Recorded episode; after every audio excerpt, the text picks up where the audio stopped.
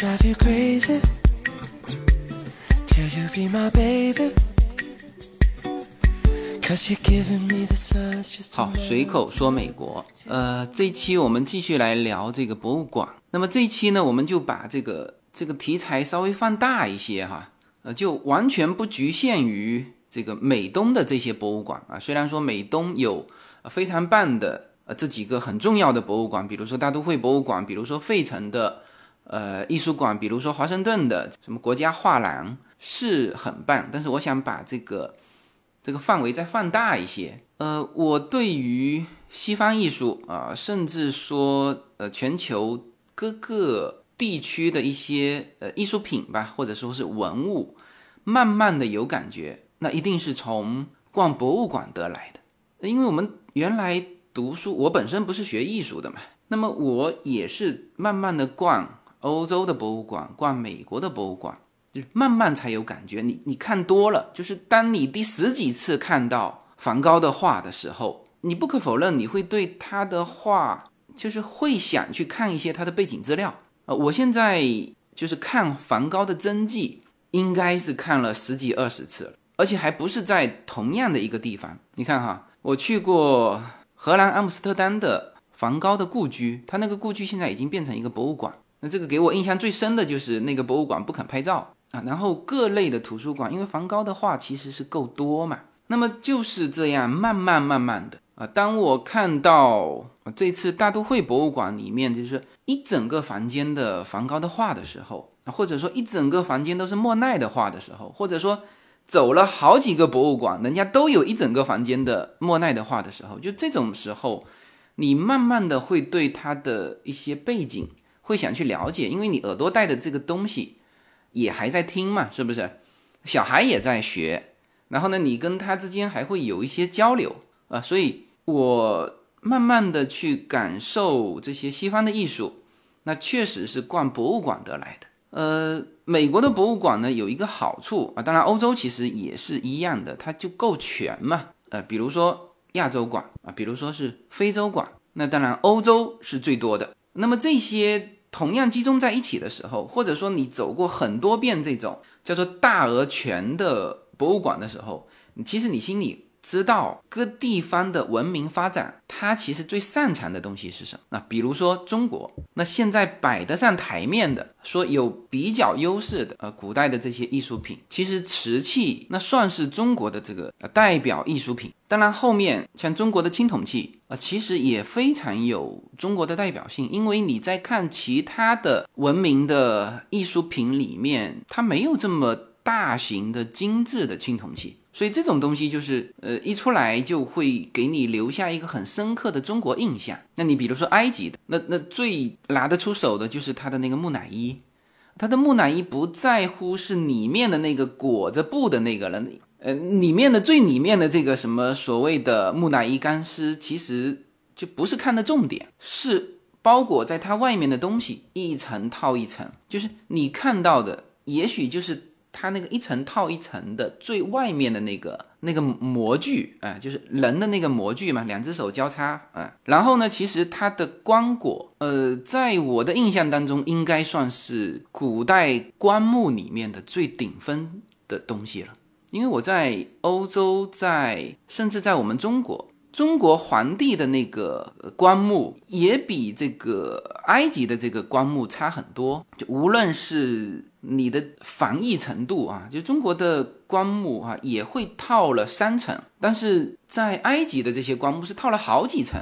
是吧？包括棺木两边摆的一些东西啊，非常的精致。啊当然，我们也还有一个叫秦始皇兵马俑，但是我们只看到兵马，没看到秦始皇的那个那个棺材棺椁，是吧？所以这个埃及给我留下印象的就是它的这个墓葬文化，就这些东西，呃，各个文明之间的差异是比较明显的啊。我我再举一个例子，比如说雕塑，就西方的艺术品里面。其实两样东西是呃代表的啊，一个是油画，一个是雕塑。那么它的雕塑是非常非常具体的。那么中国的雕塑和这个西方的雕塑是完全不同。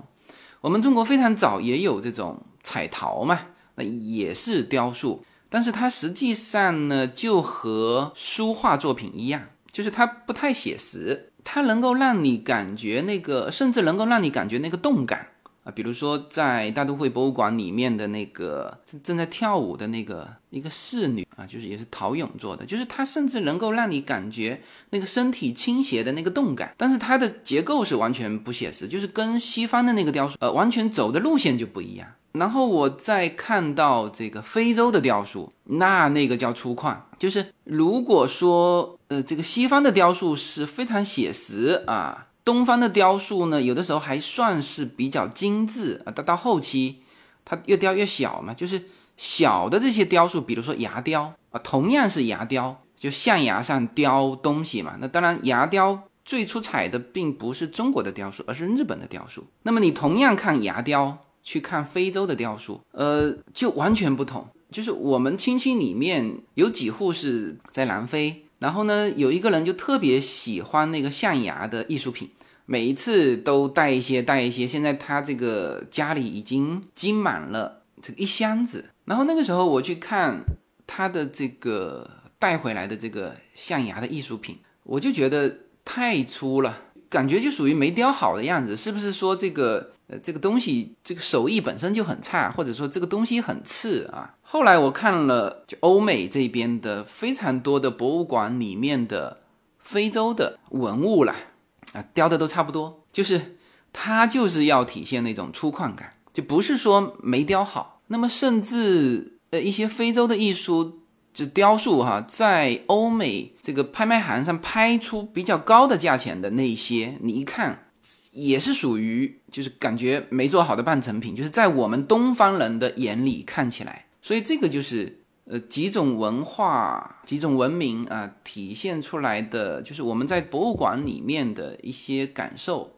那么我对于博物馆就是最早的这种比较深刻的印象，呃，应该是在逛法国巴黎的这个卢浮宫。那那那一次的印象倒不是说看了很多的这个珍贵的艺术品啊，当然这个卢浮宫的三宝嘛，呃，这个大家有到我们卢浮宫一定会看啊。这个就像很多的这个旅行团，我们在卢浮宫就看到非常多的这个中国旅行团，导游拿着一个旗子。啊，在门口集中啊，集中就集中了好一会儿，因为人多嘛。然后导游一举旗子，跟我来啊，直扑那个蒙娜丽莎，就是蒙娜丽莎的前面啊，那当然是最拥挤的。那么如果说是旅行团过去，那就更别提了啊，因为旅行团本身他自己人就多嘛，那就是呃几乎是能够围了六重啊，在蒙娜丽莎的呃那个那个画前面。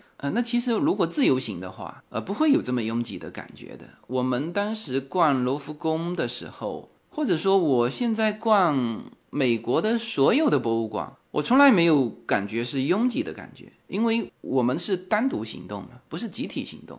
你看哈，我当时印象当中，罗浮宫的另外两宝啊，一个是断臂维纳斯，一个是胜利女神像，那都是很宽的呀。就是我们我拍照还可以拍得到，就没有人出现的，就整个的这个断臂维纳斯，就旁边没有什么人。那么这个旅行团呢，基本上哈，如果去卢浮宫的话，那就是看这三样东西，杀到这个蒙娜丽莎前面停留几分钟吧。就其实给你的时间就是在你那边自拍一下，根本没法去看那幅画了，因为我待会会说到，就是卢浮宫里面唯一。有距离感的就是这个蒙娜丽莎，呃，其他的你包括这个断臂维纳斯啊，你跟它的距离其实是零距离，你的手理论上可以触碰到呃这件雕塑领域算是最伟大的这个艺术品了。那当然没有人会去碰哈这个，但是它就这样子摆在那边让你零距离看嘛，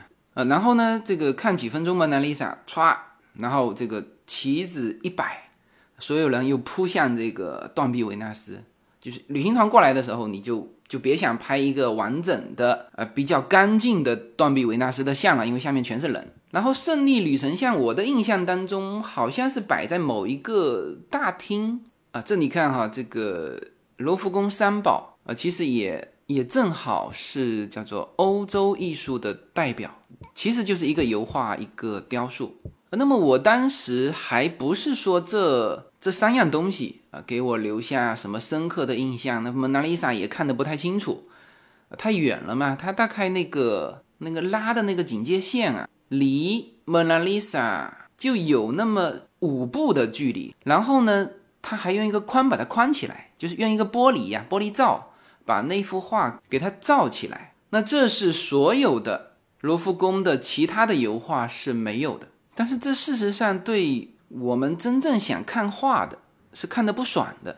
就是我后来在其他的博物馆，就除了这个蒙娜丽莎之外，我看其他所有的油画，呃，包括了呃达芬奇其他的作品。因为我这次在华盛顿还看到了达芬奇的另外一幅作品。当然，达芬奇的作品本身就很少啊，好像是纯四的，确认是他画的只有二十二十几幅，二十四幅好像。那么我在这个华盛顿的博物馆是看到了他的那一幅。就画的时间比蒙娜丽莎还早，大概是一四七八年画的，呃，一幅叫做叫做杰内维拉班奇啊，也是画一个女的，但是那个那个人的比例呀，就跟蒙娜丽莎的时候就不太一样。看这个一四七几年的达芬奇的作品，其实你从人物肖像来看，就是他的脸感觉是总觉得有点变形。那那幅画算是达芬奇。比较早期的作品，你看哈，他画这个蒙娜丽莎的时候是一五零三年，然后我待会儿会说到这个他一五零零年画的那幅救世主啊，这幅画非常有争议啊。那回到这个卢浮宫哈，卢浮宫其实当时给我留下最深的印象就是我逛断腿了。就我们当时去欧洲，我去欧洲是比较早了，我是先到欧洲再到美国，然后我还想起一件好玩的事。就是跟这个逛断腿有关哈，卢浮宫不是免费的哈，它是卖票的。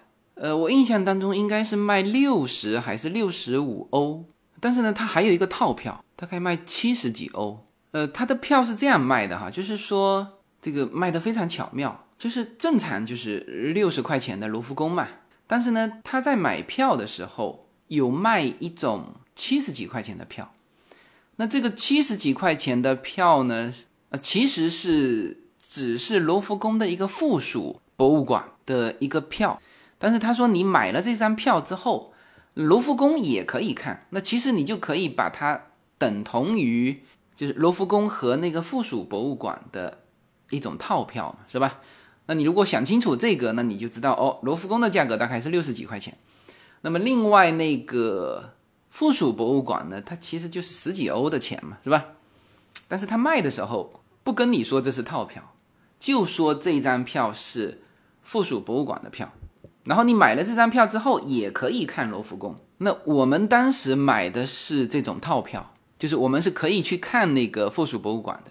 然后这个跟我们同行的呃有一位年纪稍微大一点的兄弟，他的腿本身就不太行，不过呢，他居然也跟着我们。啊，基本上逛完了整个的罗罗浮宫，但他他始终这个腿不行嘛，是吧？那逛到最后，他实在走不动了，就坐下来休息的时候，我们还有点体力，坚持着把那个附属博物馆给逛了。呃，其实那个附属博物馆它的展品是不断变化的，就是我们当时看的时候是一个主题展，就给我的感觉是什么呢？就是说那个附属博物馆是用来做一些。就跟他们合作的一些商业活动，如果你的作品，啊，或者说你够有钱的话，那你去跟罗浮宫谈嘛，你的展品可能就可以放在这个附属博物馆去展。就我们当时看的时候，就是个人的作品，好像他就是，然后把这个人的作品层层解构，把他的什么就各种扫描吧，就是他的第一层啊，可能是这种的，第二层是那种的啊，就是去解构一些就某一个作家的作品。那这个风格跟罗浮宫那就完全不同。罗浮宫的展品是就不可能有空间给你去对一样作品进行很多的解构，它就摆在那边，蒙娜丽莎就摆在那边，那最多旁边挂一个小小的标牌。那么我们去看了这个，实际上里面没有什么东西啊。这一点我也提醒那个去法国旅行的朋友，就你如果觉得时间不够的话，就看罗浮宫就够了。那个附属博物馆的票根本没必要去买。那么当时我们是有时间去看的那个附属博物馆，其实完全没东西嘛。但是呢，我们拿出来啊，就去调侃那个本来腿就不好的那位兄弟。我说里面太棒了，就是那说那个附属博物馆，我说比这个外面的什么蒙娜丽莎呀，什么断臂维纳斯啊，要要棒很多。然后他呢心里也非常痒痒，但是他那个腿根本就走不动。这个当然他心里痒痒也是基于没文化，就不你想一想看嘛，还有什么说要比蒙娜丽莎要棒很多是吧？但是呢，我的我说他很棒也是有依据的，什么依据呢？我就说你看，同样两张票。罗浮宫的卖六十块钱，而那个附属博物馆的卖七十几块钱，你去想吧，是吧？那里面有什么这个奇珍异宝啊？当时是很纯粹的，就是拿它开涮，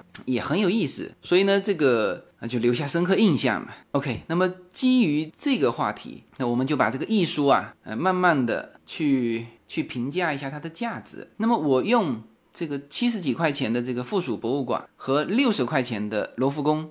去比较的时候，当然是一种开涮的心态，但是这种心态所有的人都有。就比如说，我们说一件一个艺术品的时候，你说它多好多好，你没有心里没有一个标底嘛？那这个时候往往是是说它什么呢？说它很贵，说它价值多少？但这里面是有一个问题的，就是说世界上，我们就说油画哈，最贵的那幅油画有价格的。啊，拍卖的价格的啊，一定不是最好的那幅油画，因为更多的好的作品它是不卖的，不拿出来卖。而且呢，欧洲和美国是一样，就是越是这种好的东西，那往往是收藏在博物馆。那么，往往是收藏在博物馆的，它其实是对公众开放的。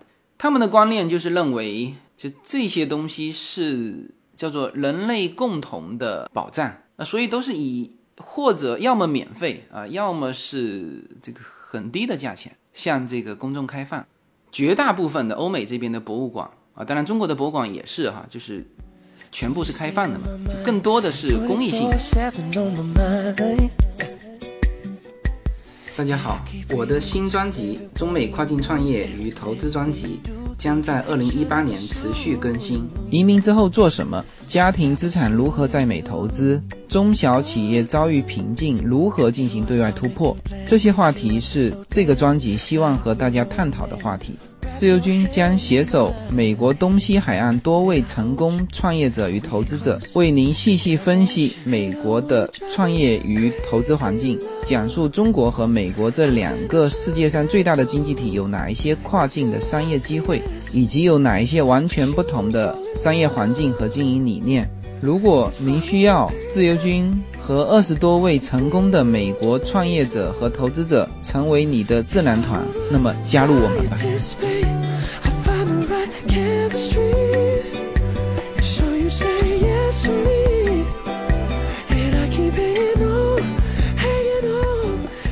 那么回过头来说，这个这个艺术品的价值，呃，很多艺术品是没有价格的。那这里面呢，就我就举这个达芬奇的两幅作品吧，因为现在我能查得到的哈，就是最贵的一幅油画，呃，恰恰就是达芬奇的，就是我刚才提到的这个救世主。那么这幅画在二零一七年拍卖了多少钱呢？拍卖了四点五个亿美金。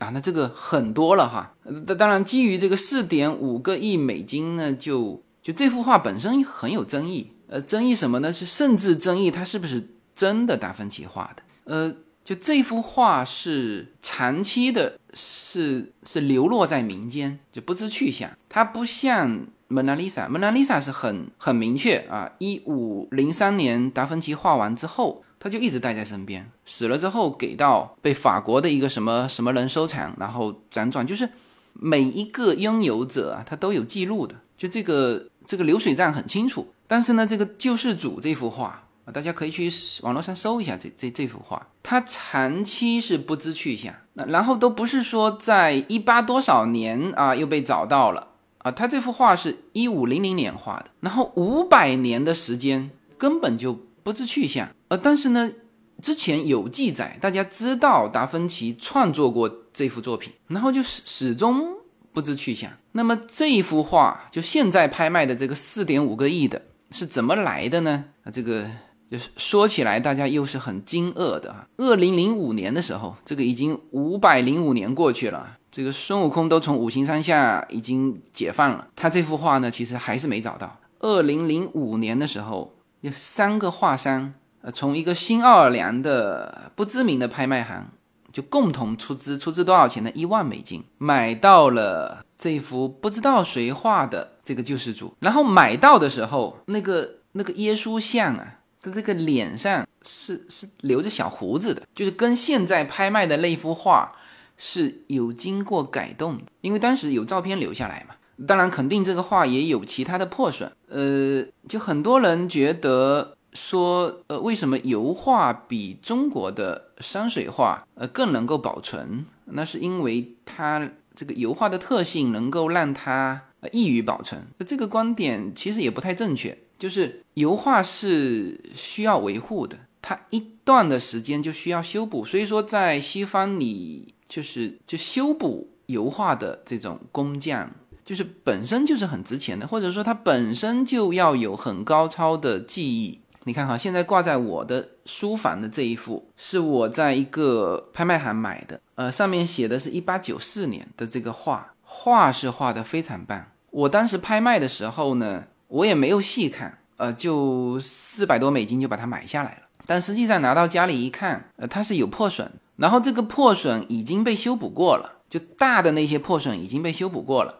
然后小的那个破破损是依然健在，这就是油画的问题，就是它涂了厚厚的油之后呢，它它凝固完，它实际上变成一个固体，那这个东西会干裂的啊，特别在加州这种呃干燥的地方，它干裂完，它有的就是碎碎的这个这个裂裂痕啊，它交叉完中间那一块，它就啪啦就掉下来了，所以油画是需要维护的。那么这一幅。就是现在的这幅四点五亿美金的这个救世主啊，这三个人花了一万美金，二零零五年哈买下来之后就委托人修复，然后修复好之后，这个耶稣的这个小胡子就没了。他可以改，他甚至可以改最重要的这种画的内容。然后呢，在二零一三年啊，这个时候就卖出价格了。就就这三位画商真是太厉害了，但是他委托给苏富比。啊，通过这个私洽的方式卖出来，就是不是公开拍卖。最后呢是七千五百万美元。二零一三年哈，离他四点五个亿的二零一七年也就差四年时间。七千五百万卖给了一个来自瑞士的人。那么同年，这位瑞士的兄弟一倒手，一点二八亿美金卖给了一个俄罗斯人。呃，然后最后是二零一七年十一月的时候，啊，佳士得。把这幅作品以四点五个亿的价钱卖出去，那这个这个画本身就有争议了哈。这个因为流落了五百多年，然后呢，它事实上在修复的时候是对这幅画做了一些很明显的改动，就比如说原来那幅画上面是这个耶稣是有小胡子的，但现在我们看到的是这个胡子其实已经并不明显。哎呀，这个面部表情呢，我也真看不出有什么表情哈。所以人家说是啊，又是非常神秘的表情。然后再说它的价格，是二零一七年的这个四点五个亿呢，呃，也许你看很多的文章，比如说你搜啊，这个世界上最贵的画是什么，你大量的是会搜出一点多个亿的那些，呃，那些画，那这是它就不断的在更新嘛。比如说一三年的时候，世界上最名贵的画可能就是就是一点多亿，然后之后是。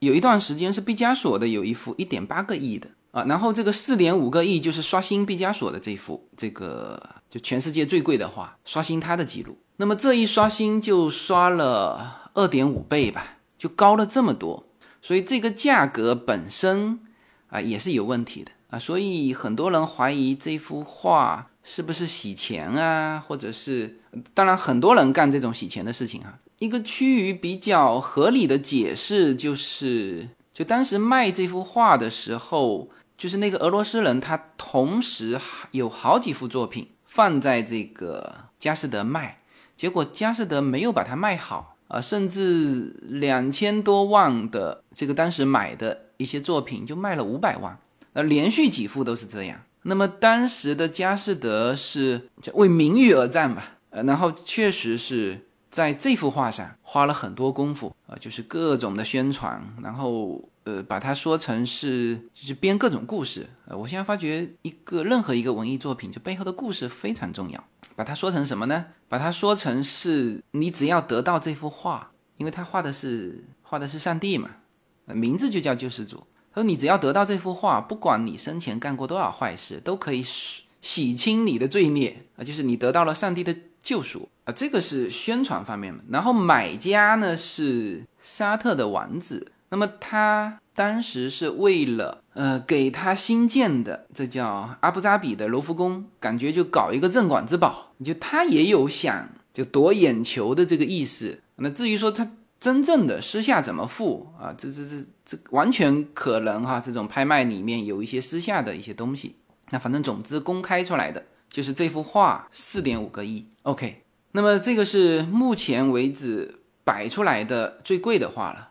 那么这是不是最好的画呢？那明显不是嘛。我刚才就把这个故事已经讲了一通了，就是它是不是达芬奇画的还存疑？那么一路洗钱洗上来是吧？当然我说的这个洗钱是是夸张的说法哈。这个总之有一些背后的东西。那么现在。这有数据的四点五个亿摆在这里啊，我们就认可它是达芬奇画的吧。那么这幅画和达芬奇的另外一幅作品《蒙娜丽莎》相比，那又如何呢？有个人做过一个计算，说 一幅的蒙娜丽莎等于十七幅的救世主。这个我不知道他怎么算的哈，但是很明显也很明确，就是说，你看哈，这幅救世主又被称为叫做。蓝版的这个蒙娜丽莎，那就说明它还是沾了蒙娜丽莎的光嘛，是吧？呃，但是蒙娜丽莎是不卖的，那么你永远不知道它的价钱，包括了达达芬奇其他的作品。所以呢，就是我用这个故事，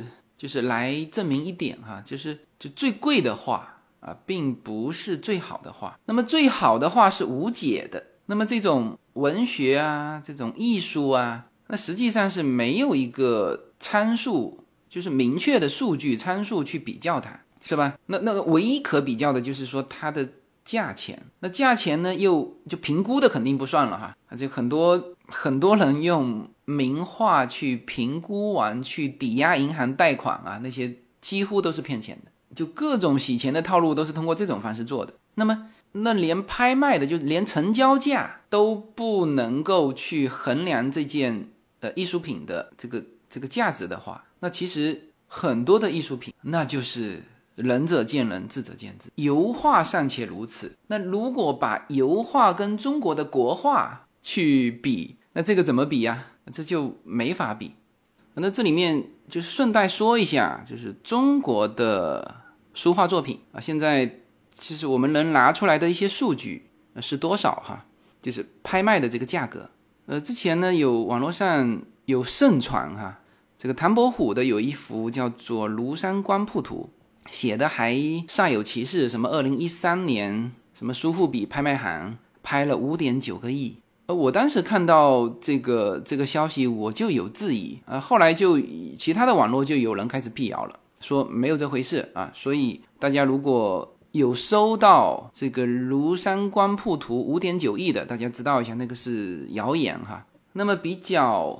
比较明确的啊，因为中国的书法也是呃跟绘画不同的，就是分成几类吧。中国的书法呃最高的就是黄庭坚的这一幅叫做《砥柱铭》，呃，二零一一年是四点三个亿人民币。那么就是中国画呃最高的是齐白石的有一幅《松柏高丽图》，大概也是四点多个亿吧人民币哈人民币。那么这个价格就相对靠谱。当然不排除背后也有像这种救世主这种的，呃，这种故事啊。但是呢，它它比较多嘛，呃，除了齐白石的这个四点二亿人民币之外，那还有一幅就元代的有一幅什么画，也是四亿人民币成交。那就是说它它比较多，在这个四亿这个层面，你你只要拿出三幅拍卖的，那你就大体上能够接受说，哦，中国的画最高的。价格就是差不多这个价格。那么西洋的油画，我觉得要就去掉那个最高价，哈，就是四点五亿美金的这个救世主，这个救世主实在是背后有太多东西。那我觉得可以用就是毕加索的那个一点八个亿的，因为相对一点多个亿的有很多很多，那这个价格就就比较实嘛。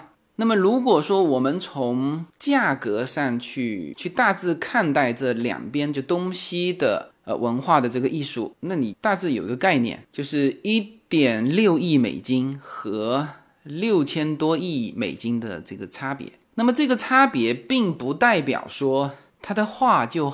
好于我们三倍啊！这个是就像以前文革的时候，不是有一个段子吗？说手上戴了一个二十四 K 的戒指，那说比那个三 K 党还反动八倍！你如果要这么比，说他的画比我们好三倍，那这个就就是一个段子了。只能说什么呢？只能说这个市场就是能够出得起高价钱的人还是在欧美啊。到目前为止啊，那么中国的藏家就慢慢的开始增多。啊，但是他也买西方的这种这种作品。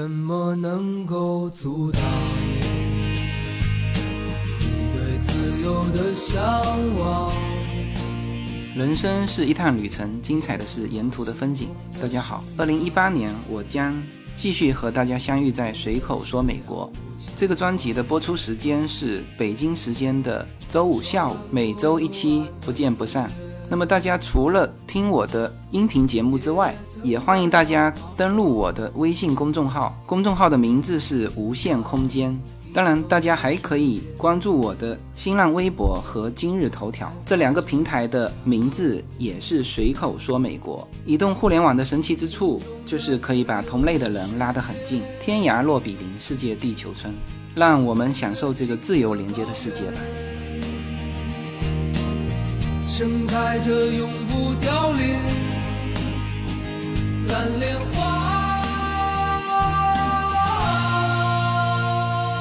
那么从价值上不可比，那么从艺术上，呃，能比较吗？它也不能比，它这是两种文化完全不同。就是油画啊，就或者说西洋画和中国画太多的不同。西洋画的这个最早画的东西就是标的物，几乎都是人。啊，因为它是从宗教而来嘛，大量的壁画，然后呢，呃，最早全是宗教人物，就是就教堂里面画的。呃，那么达芬奇为什么变成是这个什么油画的代表？就是他在新旧之间啊，变成是一个代表性的人物。比如说他画了画了蒙娜丽莎，或者说画了大量的就普通人。而在此之前，一四多少年之前。呃，更多的呃，基本上大家画的是宗教人物，画的是神话故事，但是全部是以人物为主。呃，那么中国是不一样的，中国唐代之前还有画人物，到唐代之后，到宋这个就是文明最高峰的时候，画的全部是山水。那么山水是只能写意的，那么画山水，他就更会去往写意的方向去走，而画人物呢，他就要更多的，因为。两种画没法比较，但是同样一种画，他会去比较。比如说，同样画山水的，就是行家里面他分得出高低上下。那么，同样你是画人物的，当然也分得出高低上下，是吧？这就完全往两个方向去走了。那么，中国用的是是水墨，那么西方用的是油彩。中国的画呢，它会有留白啊；西方的画呢，就必须全部填满啊。我曾经还为此写过一篇小短文，就是说。呃，我们东方的思维是是认可那种留白的。那无论是做人啊，做人叫留有余地嘛，是吧？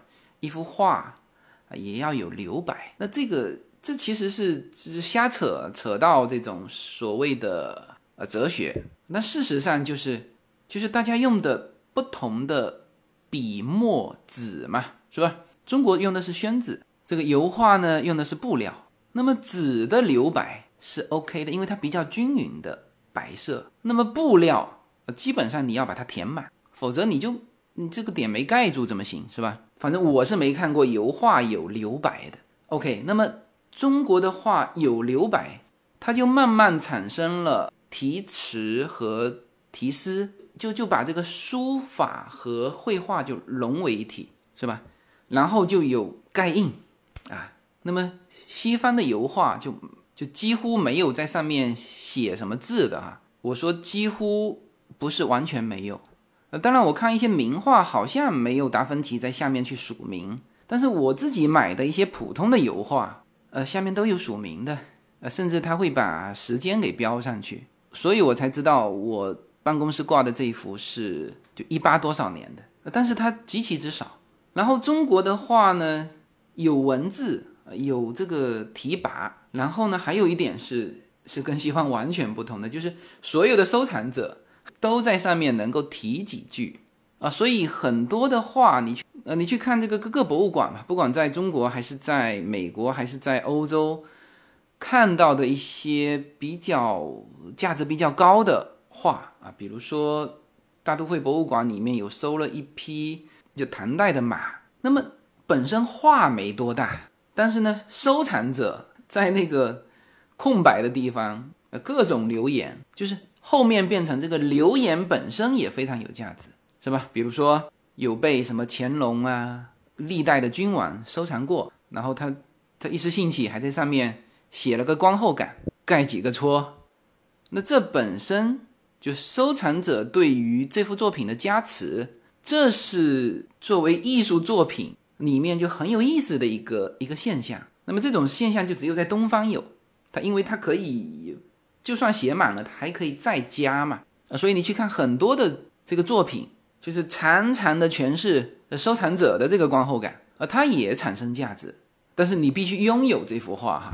那西洋的油画就完全没这空间啊，它它它本来就是满的。不过呢。哎呀，看完这个救世主啊，我就知道，就有可能每一代的修复的时候，会对它进行呃一些的增减，这是有可能的。因为我自己看我自己呃收藏的一些画，那比如说这一次修复它没修复好，我下一次请人请好的修复师，那他就有可能在那个没有修复好的位置再加上一棵树啊，或者是是怎么样，是吧？但它这个是会变化的。而中国画本身没有在画上面去添加修改，是在后面的题词上面去添加修改，那这就很有意思。那么所以说，呃，中国画跟西洋画是完全不同的发展发展风格。西洋画开始是画人物，到了什么时候开始画风景呢？是从莫奈开始。所以为什么像像达芬奇呀、莫奈呀啊这些，呃，最终他们的作品。会成为国宝级的一个收藏啊，其实跟他们创新是很有关系的。达芬奇的创新是开始画平凡的人，就是叫做绘画从就宗教的殿堂走下来。那么莫奈呢，是这个绘画从室内走出去。那么一旦走出去画风景，你就很难写实。所以呃，当然也有写实的哈，但是总体来说，画风景啊，写意更讨巧啊，这就。和到中国中国画的这种感觉是慢慢回到一致来了哈。那像这种就代表性的人物，呃，他一定是之前饱受争议的。像比如说莫奈也是，在此之前就有人走出这个画室，但是他是做的最彻底的。然后他对于一些光影的感觉就会会更突出啊。那这个倒是也是中国画和西洋画的一个最大的差别。就中国画，无论是画风景还是画人物，都是用线条。在中国的水墨画里面，它不会去体现光影。当然，也很多人说这个中国画几乎不体现背景啊，它可以就画竹子嘛，这个就把这个竹子画出来就行了。啊，画一枝梅花，它就可以凭空吊在那里啊，不需要去画它的背景，因为它可以留白嘛，所以不需要画背景，大家都懂。那你油画，你必须填满。你一个人填不满啊，所以大量的早先的哈背景是黑色的。首先它是在室内画的，那背景做成黑色没有问题，它突突出这个人啊，偶尔是补一些部件，反正就是全部都在室内。那之后呢，慢慢开始这个人后面，像蒙娜丽莎后面，它就出现了这个田野啊、森林啊什么的，所以它是有背景的。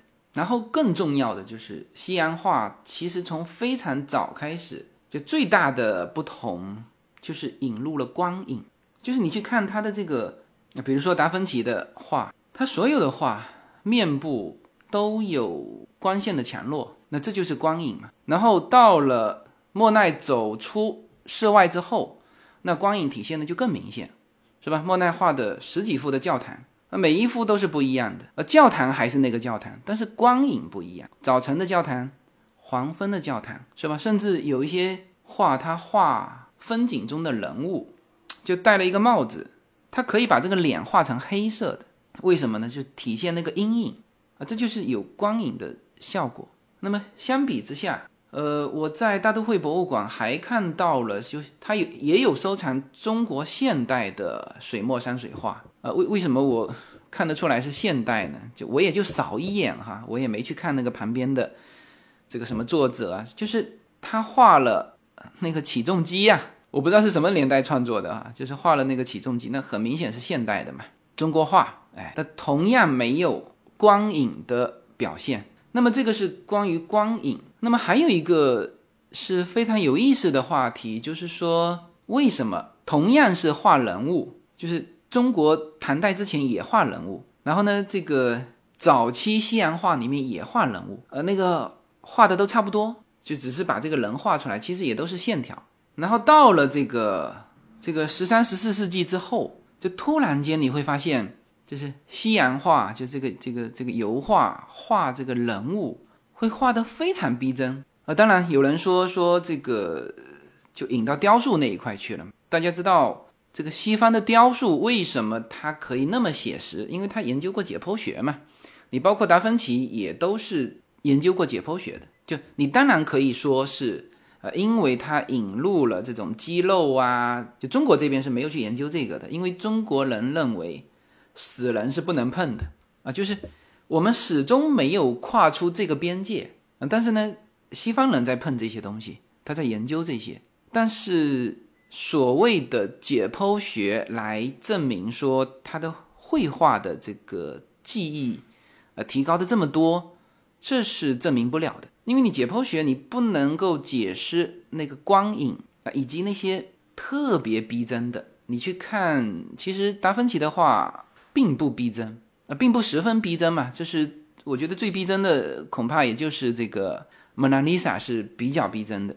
那到了后期，像伦勃朗的画啊，应该是在华盛顿的博物馆。我看那个非常著名的那个伦勃朗的自画像，那个和照相机拍下来的几乎没有什么不同了，太逼真了。那个不仅是有光影了啊，甚至那种边缘啊，甚至这个背景的模糊。都跟我们现在的照片是非常相像。你像，你别说这个伦勃朗的画，你就是达芬奇的画摆出来，和中国同一时代的画人物的画一比，哦，那这个就没法比了。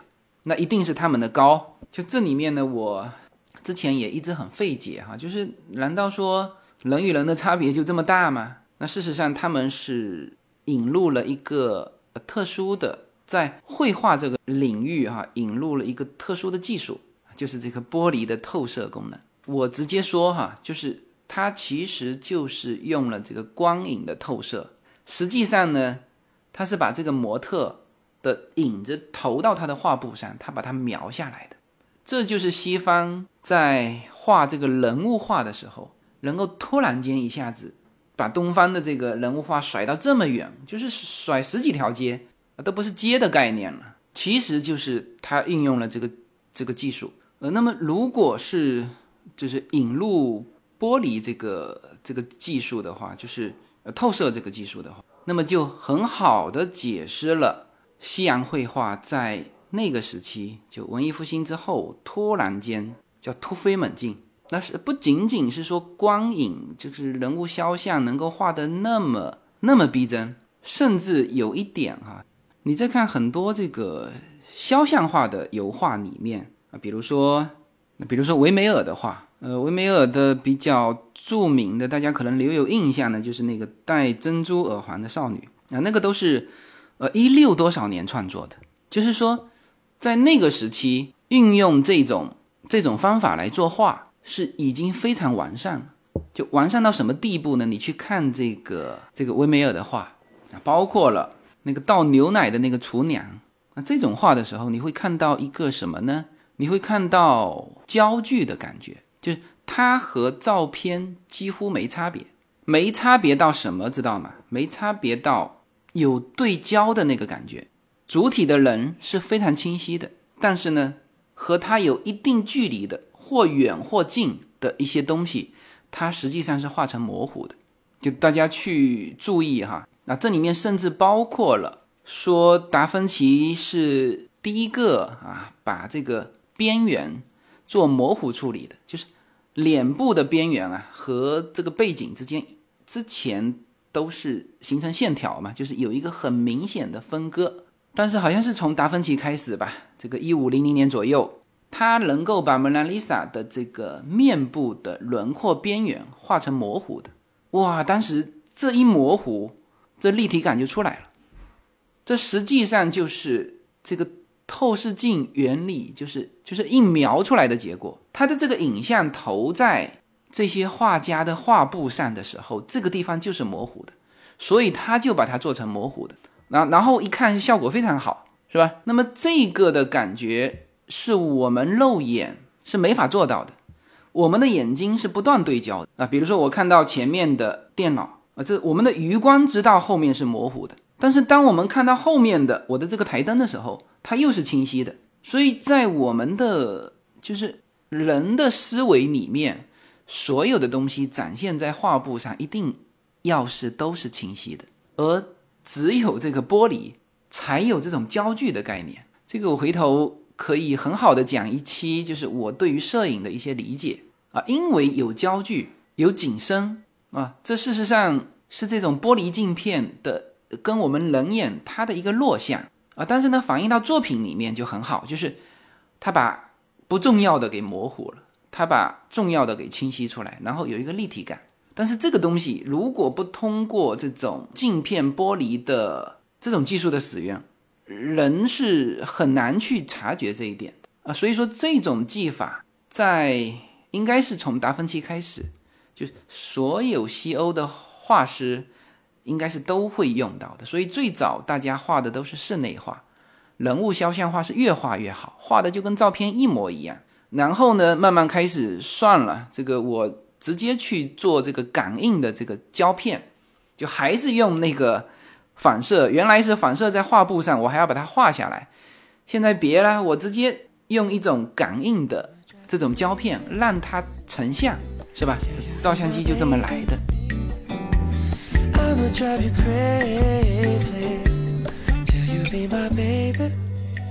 随口说美国移民专辑是一个一步一步指导你实现美国梦的更加专业的一个专辑。现在在我的名字下分为专辑版和单集版，大家也可以在喜马拉雅上搜寻“随口说美国移民专辑”，你就会找到这两个专辑。相同的内容，不同的付费方式，欢迎点击。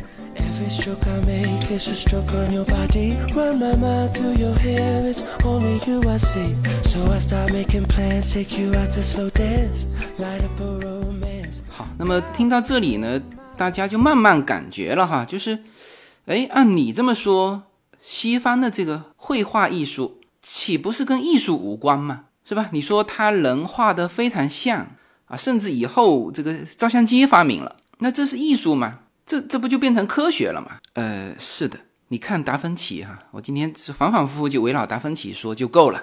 达芬奇本身他为什么只留下二十四幅画？呃，有一种说法说是他太忙了，就是又要搞很多科学研究嘛，他还玩解剖学、医学、那建筑、数学、生物学、动物学啊、天文学、什么地质学、光学，就无数的领域都有他的发明创造。所以这个人呢？我们现在看到蒙娜丽莎的时候，说哦，这个作者那一定是个画家，是吧？那实际上他是个科学家。那么他在一四多少年的时候，就是就甚至我的感觉就是说，他发现了这个镜片成像的这个原理，然后呢，他顺手画了二十几幅画。那那个时候可能做其他的研究不赚钱嘛，是吧？画画呃赚钱，那他就就叫顺便的呃画了这么呃这些画。是吧？所以才有这个欧洲的，很早就听到这种说法，说欧洲哪里有什么艺术啊？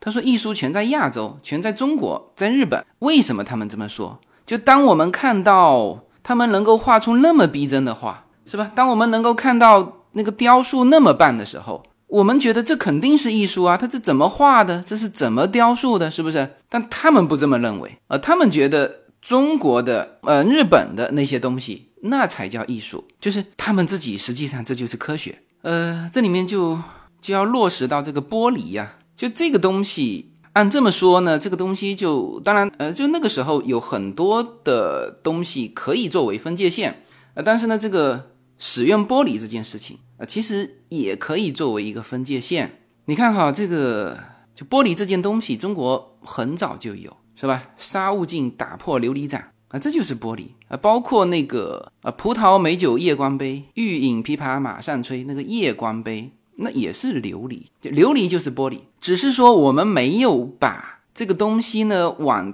透明的这个玻璃上面去研究啊。比如说容器啊，我们你看这个说来说去都是容器嘛，琉璃盏啊、夜光杯啊，全是容器。那么如果把这个琉璃做的太薄，它会破裂。因为我们大部分中国的食品是热饮，而西方的大部分的食品是冷饮。那么他们的东西啊，比如说葡萄酒，它可以装在透明的玻璃杯里面。所以呢，在西方对于玻璃的应用是比我们早非常非常多的。他们很早就在十三、十四世纪的时候就可以造出就是很透明的玻璃。啊，记住哈，就是我们的是琉璃，就是没有那么透明。当它到那么透明的时候，这里面就发生了一个翻天覆地的变化。那你看哈，我们现在说到的天文，这个需要用到这个望远镜。那么望远镜就是这么，就是把玻璃磨成凸啊、凹啊这种方式来拉长我们的视野。那么这个东西我们没有，为什么没有呢？呃，就是我们没有造出透明的玻璃嘛，是吧？第二，眼镜，眼镜在很早之前他们就有，他们在十三世纪的时候就发明了。你看哈，这一切都和这个玻璃的应用全部吻合上。呃，绘画技术也是十三、十四世纪开始。那达芬奇画他的《蒙娜丽莎》就是就是一五零三年嘛。那么画这个杰雷维拉，那是一四七八年，就都在那个时候。望远镜、眼镜，还有什么？还有。做化学仪器的试管啊，也需要这种比较薄的透明的玻璃啊。那么，甚至这个玻璃窗，呃，我刚才说了哈，呃，我们如果把它当成容器，因为我们是热饮嘛，太薄的玻璃砰一下就破了。那么，玻璃用来做玻璃窗，为什么我们中国人没有想到呢？其实跟我们整个的建筑窗户是木质结构有关，早期你看，我们现在玻璃当然可以做的很薄，但是早期玻璃做出来的时候一定是重的，一定是厚的啊。我们用的是很轻巧的这个木质的窗户，那当然是用纸更方便，而且纸还透气，就是玻璃是就是是隔热的嘛，不够透气。那么所有的这一切，就是最终反正就是我们没有发现这个透明的玻璃，让我们失去了什么呢？失去了发现望远镜的机会。失去发现望远镜的机会，就失去了看更远的地方，那航海呀，看天文啊，是吧？然后呢，让我们失去了发现眼镜的机会。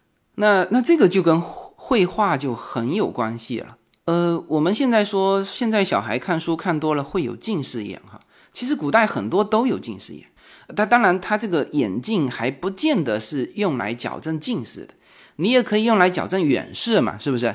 那一些人到了年纪大的，他呃他就看不见近的东西了，他怎么画呀？是吧？那包括这个透明的玻璃窗，你看哈，这个这个把影像投在一个平面上，其实最简单的就是你从玻璃窗户望出去，那么玻璃窗上是不是就构成了一幅平面的这个景象？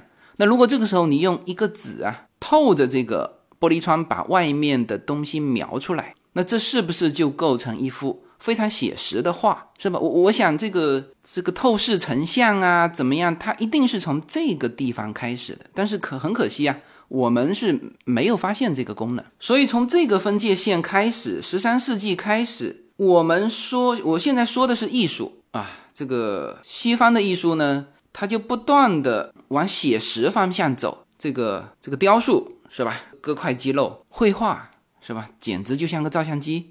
那我们呢，还是往写意方向走？